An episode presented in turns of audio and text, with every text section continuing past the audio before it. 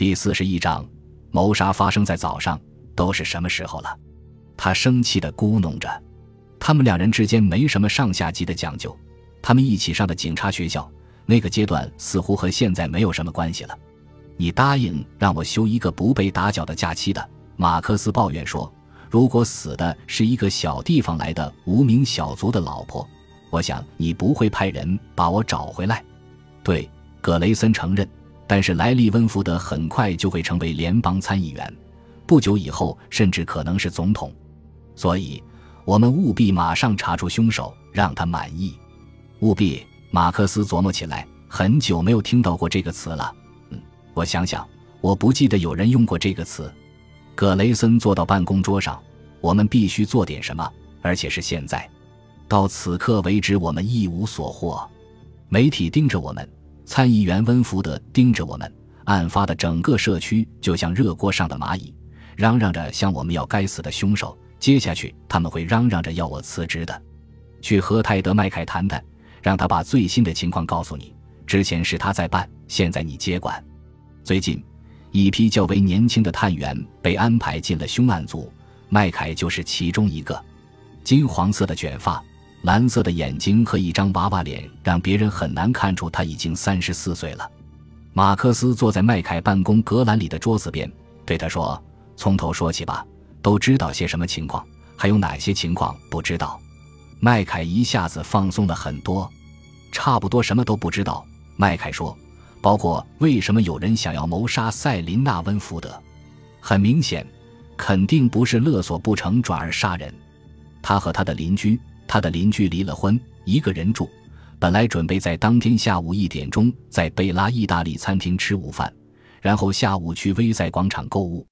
一点十五分的时候，威拉奥顿就是那个邻居，还没有接到塞琳娜的电话，就打电话过去了，没人接，所以他就去温福德家了。他有温福德家的钥匙，他发现塞琳娜还在床上穿着睡裙，他以为她还在睡觉，于是想把她叫醒，但是发现他死了，就报了警。没有破门而入的痕迹，没有抢劫的迹象，屋子里没有任何东西被弄乱。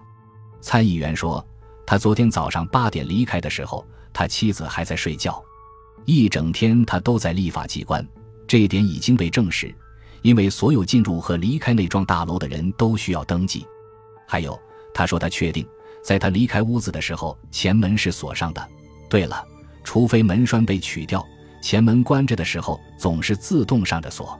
所有其他的门和窗都是锁着的，也没有被动过。验尸官说塞琳娜是被饿死的，她的脖子上有痕迹，死亡时间在上午九点到十点之间。多少人有这间房子的钥匙？只有参议员、他妻子和奥顿夫人，有没有清洁工或者管家？温福德家是让清洁公司来打扫的。每次他们来的时候，总是塞琳娜开门，他们在屋里打扫，塞琳娜也留在屋里。参议员向我确认没有其他钥匙在外人手里。他刚知道噩耗的时候是怎么样的反应？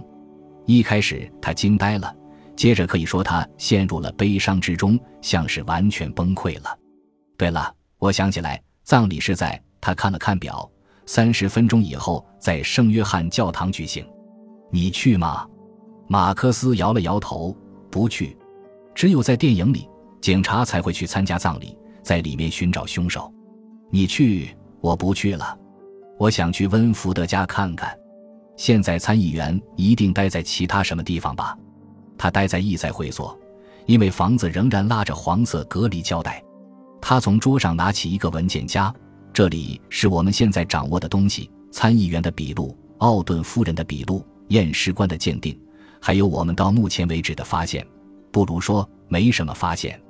这是城里最好的地段之一，温福德家的房子在一个安静的角落。黄色的警戒隔离胶带在这个社区的环境里显得很刺眼。紧邻温福德家的那幢房子，马克思断定那是奥顿夫人家。铺着白色砖墙，他的院子就像温福德家的一样，都整治得很好。自己现在住在公寓里，没有草地需要他修剪，而这些人也不需要修剪草地，因为他们付钱让别人代劳了。想到这里，马克思高兴地笑了。门口有个警察，马克思不认识他，不过他一眼就认出了马克思。巴鲁探长，请进。刚才我接到您要过来的通知。马克思走进大房间，伫立着看了看，一个大的壁炉台，两边各有一个书架，是直接和壁炉台连在一起的。房间里饶有品味地散放着几把椅子和长沙发，可以看出，如果坐在上面，一定很惬意。一面墙是玻璃的，墙外是一个庭院，一个半圆形游泳池，还有一些树。另一边是石墙。但是这房间里最引人注目的，能最先引起你注意的东西，是壁炉台上面的一幅巨幅肖像画。画里的美丽金发女人往下看着自己手里的一支长茎玫瑰。脸上是谜一般的隐约微笑，翡翠色的眼眸露出甜蜜的神采，亚麻色的头发堪堪及肩，发梢做成了向内卷曲的造型。离开这间房间之前，马克思数次转回到这幅肖像画前。塞琳娜·温福德实在是一个美艳动人的女人，这又一次印证了他的理论：漂亮的人总是和漂亮的人结婚。他在媒体上经常看到参议员温福德。一个十分英俊的男人，高大挺拔，褐色的眼睛，波浪般的褐色头发时不时会掉下来拂过前额，这让参议员显得有点孩子气。他确实娶了个美人。当他伫立着凝视肖像画的时候，他想起了一个电影《劳拉》。影片里的一个场面是，警探盯着被断定为被害人的肖像画看。不过和现实不同。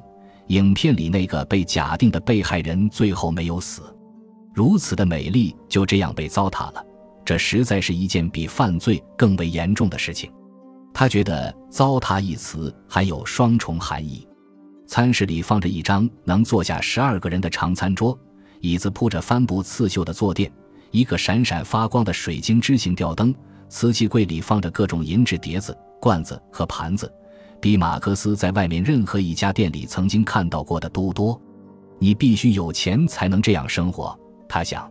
必须有钱才能通过选举升到各种位置。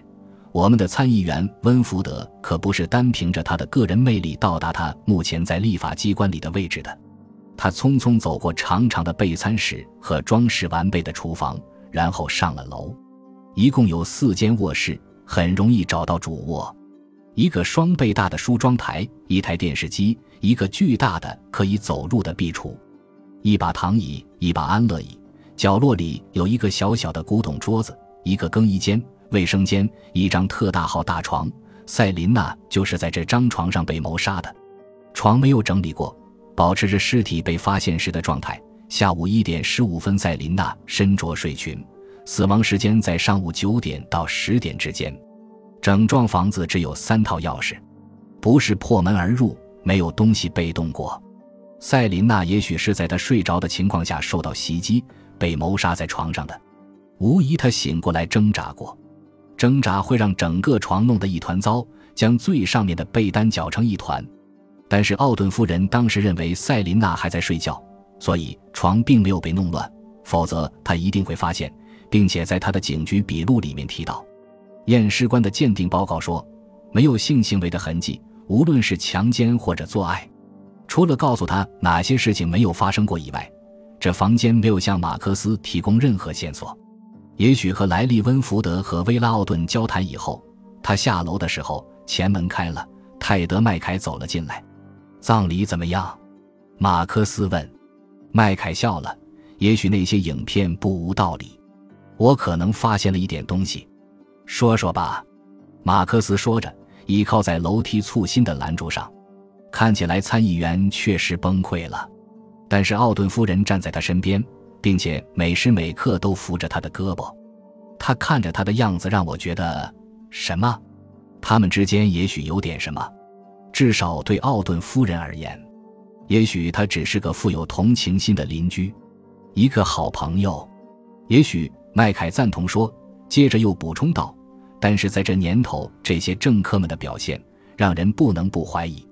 对了，接下来的约莫一小时，温福德会去意在会所接待一些朋友，我会去那里晃一圈。”马克思说：“一些朋友，结果成了蜂拥的人群，挤满了整个聚会大厅。